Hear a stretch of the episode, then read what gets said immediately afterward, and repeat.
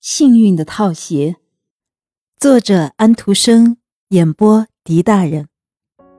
开端，在哥本哈根东街离皇家新市场不远的一幢房子里，有人开了一个盛大的晚会。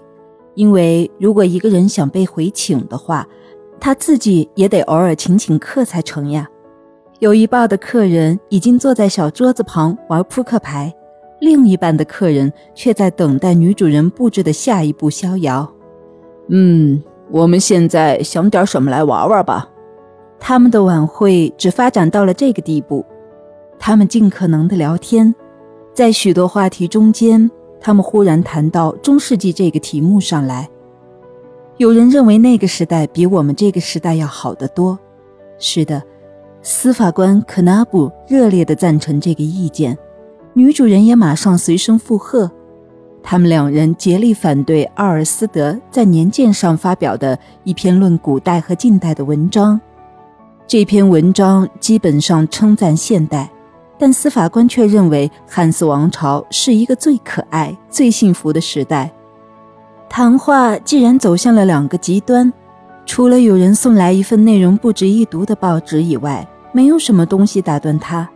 我们暂且把它放到外套、手杖、雨伞和套鞋的前房去看一看吧。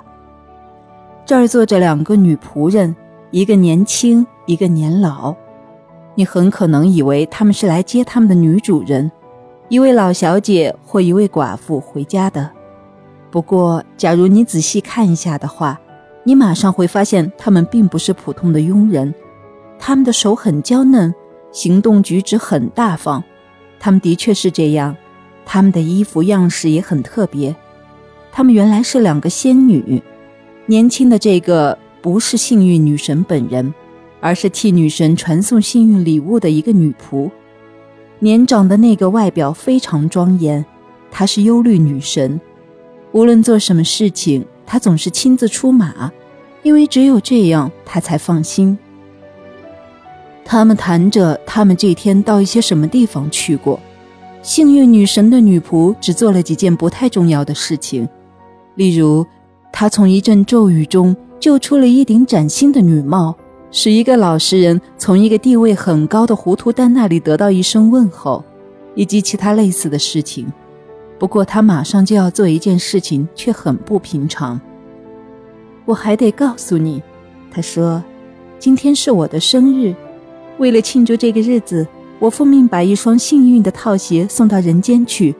这双套鞋有一种特性，凡是穿着它的人，马上可以到他最喜欢的地方和时代里去。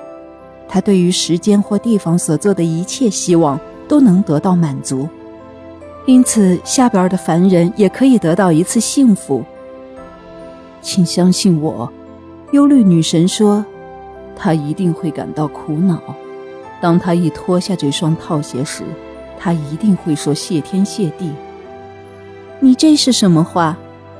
我现在要把这双套鞋放在门口，谁要是错穿了它，就会变得幸福。